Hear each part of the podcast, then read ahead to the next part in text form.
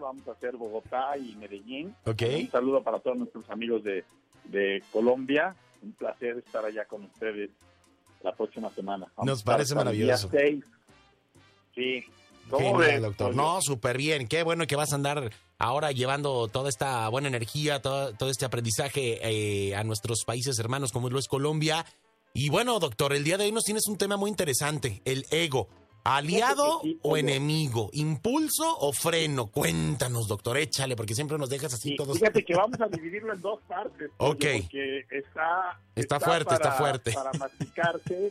Y bueno, ahí te va. Mira, primero, el ego ha sido uno de los temas más polémicos que ha habido. Tan polémico como el amor.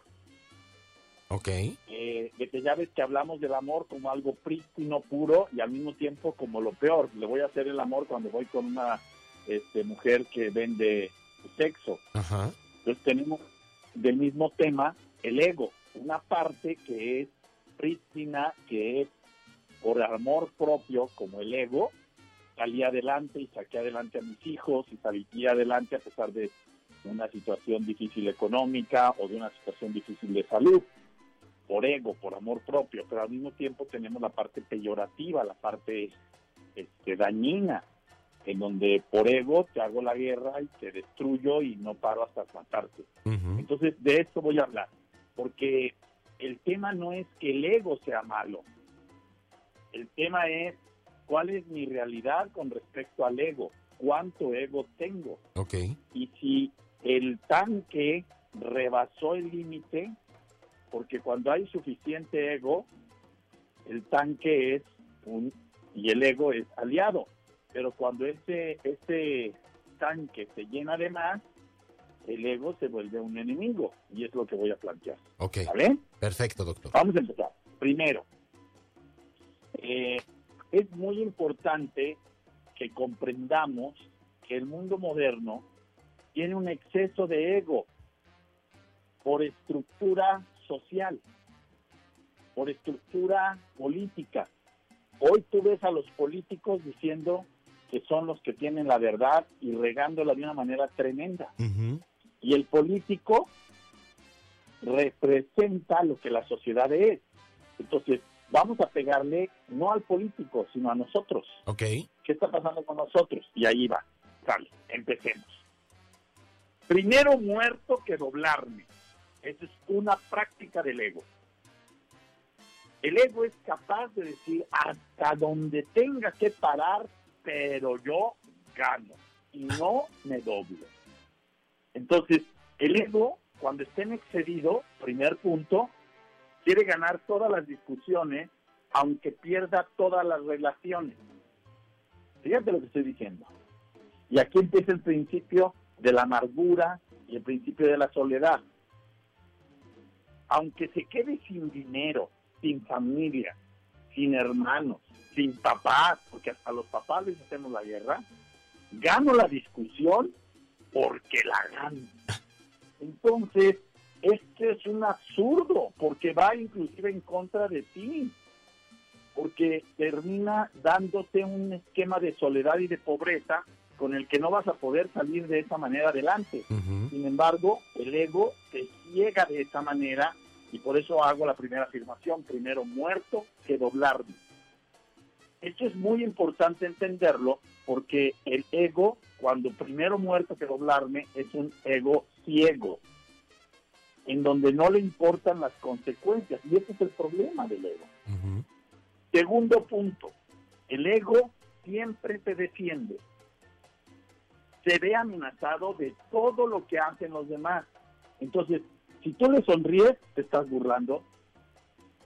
Si tú le das la mano, eh, ¿qué pasó? ¿Qué pasó? O sea, es una actitud en donde de cualquier cosa que tú hagas, fíjate, genera un problema. Entonces, una persona con ego desmedido es una persona problemática.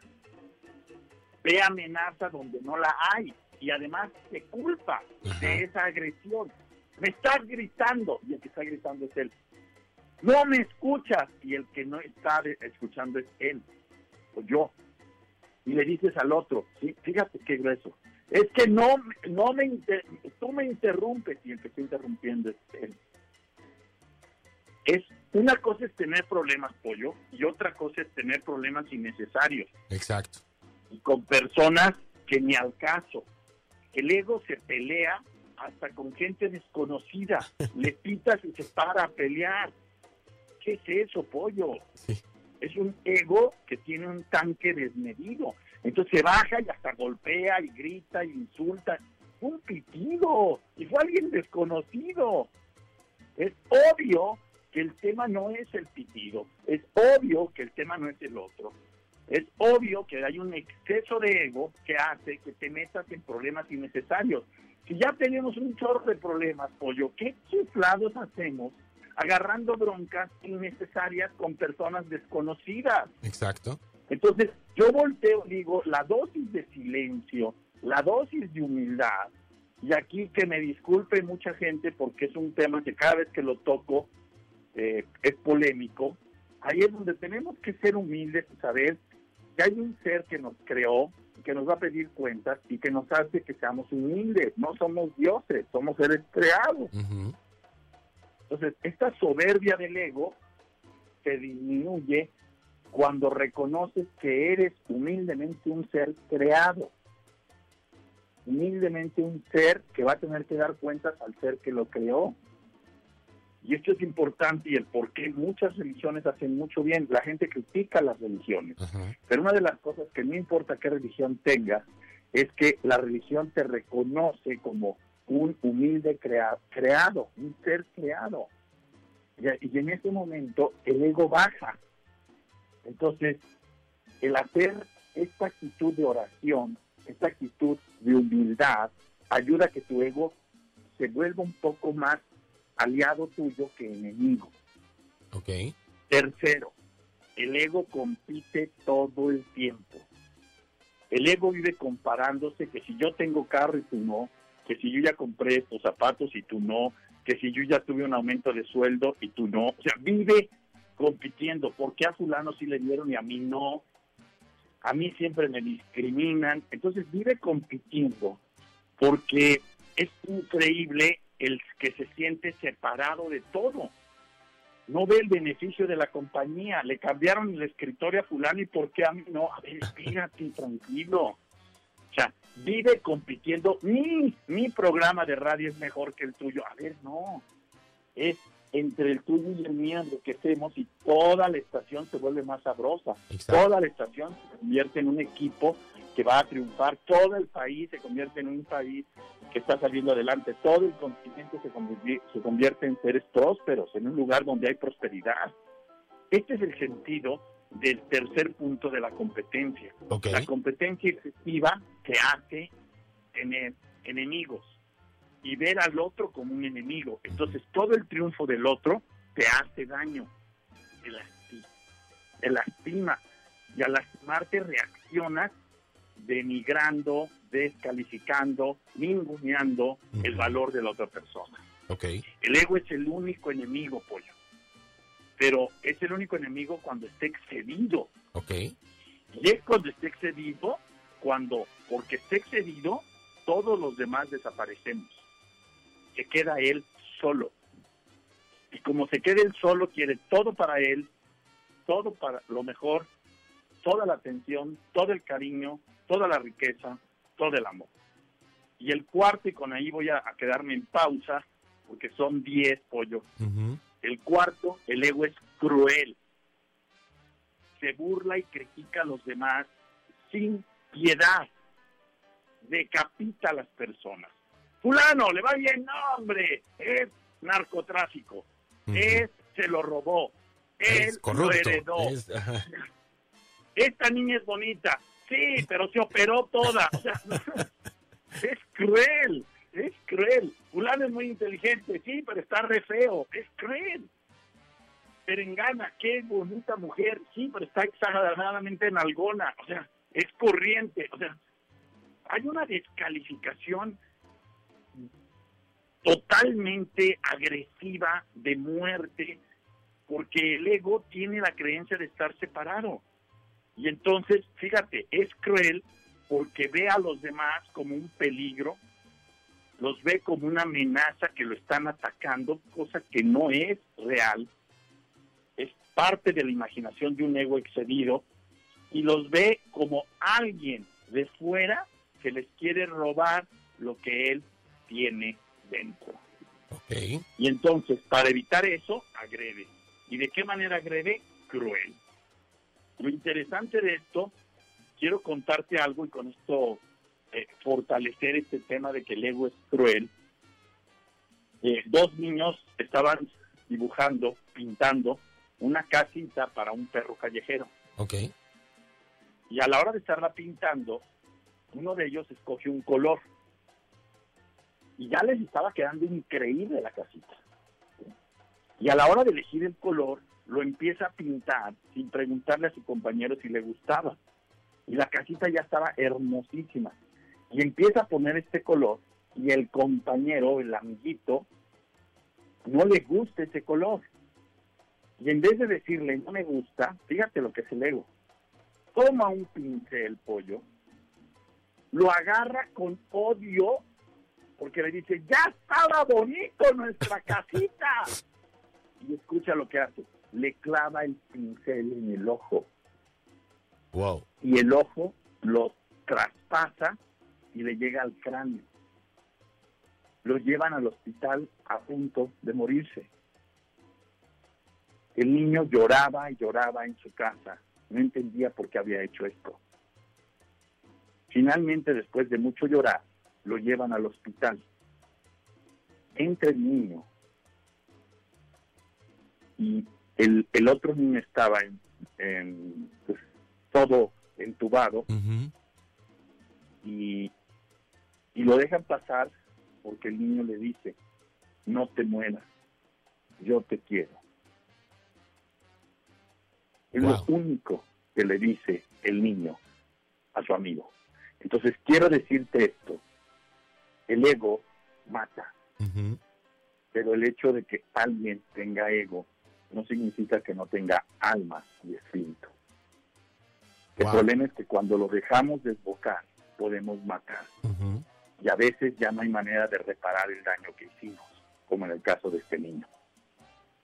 Y a veces matamos, no como este niño con un pincel, sino con una crítica, con una descalificación oculta. Matamos cuando no somos capaces de dominar con humildad el grado de ego con el que nos comportamos. Este es el gran sentido del para qué estamos, pollo. Exactamente. Estamos para estar atentos a, a las cosas. No hay cosas buenas o malas. Hay que estar atentos a lo que nos pasa para ver en qué grado estamos manejando nuestra vida. Y ese grado en el que manejamos nuestra vida es la que determina el éxito, la plenitud, el progreso, la riqueza alrededor nuestro. Maravilloso, doctor. Nadie vivimos solos, Entonces, para mí este tema es un tema muy apasionante y por eso vamos a hablar de los siguientes puntos del ego en el siguiente programa, pero me pareció muy importante dar un bloque, este primer bloque, y cerrar con esta historia que fue de vida real, pues y que nos deja mucho aprendizaje, ¿no? Estaremos muy pendientes de esta segunda parte en donde pues nos hablarás acerca de la contraparte de del ego, el otro lado y de qué manera bueno puede convertirse en un aliado de la manera indicada, doctor. Eh, ¿Cómo te encontramos en tus redes sociales para poder estar en contacto contigo el resto de la semana? Claro que sí, Pollo. Bueno, y además agradecer a todos los que han mandado Twitter y a todas las preguntas que nos han hecho y también los comentarios positivos. Muchísimas gracias, te los agradezco. Este, esto es lo que alimenta el que hagamos cada vez un programa más cuidado y con mayor contenido. Mi página web, que le estamos terminando de remodelar, es www.drroch, de casa h, doctorroch.mx www.doctorroch.mx y en todas las redes, Instagram, Facebook, Twitter, este, YouTube. También agradezco, Pollo, estamos ya en 4 millones 900 mil views el video que está subido en, en, en, en, en, Facebook. Este, se los agradezco, nunca un video mío había tenido esta cantidad de views. Estamos como muy orgullosos. 4 millones 900 mil views. Estamos más de 110 mil eh, eh, recopias. O, ok, compartido. Eh, y esas son, sí, es DR Roach Oficial, todas las redes, entre ellas Facebook, YouTube, LinkedIn, Instagram, Instagram y Twitter, también. Y Facebook. Perfecto, doctor. Ahí estamos, Pollo. Te enviamos un abrazote. Un abrazo a toda la gente bonita de Las Vegas que nos sigue y que nos escucha. Gracias y un abrazo grande para ti. Ya voy a ir, voy a, tengo una invitación para ir a un congreso allá en, Las Vegas. Te voy a ir a saludar y a ver si nos vamos a cenar o a comer. Por supuesto, doctor. Que nos visites aquí en cabina. Te mandamos un abrazo y que tengas excelente semana. Muchísimas gracias. Bye, bye. Bye, bye. Gracias. Hasta luego. Ahí está el doctor Roch. Nosotros continuamos con más aquí en Vamos para arriba. Estás escuchando Exa 94.5. KXLI, Guapa, Las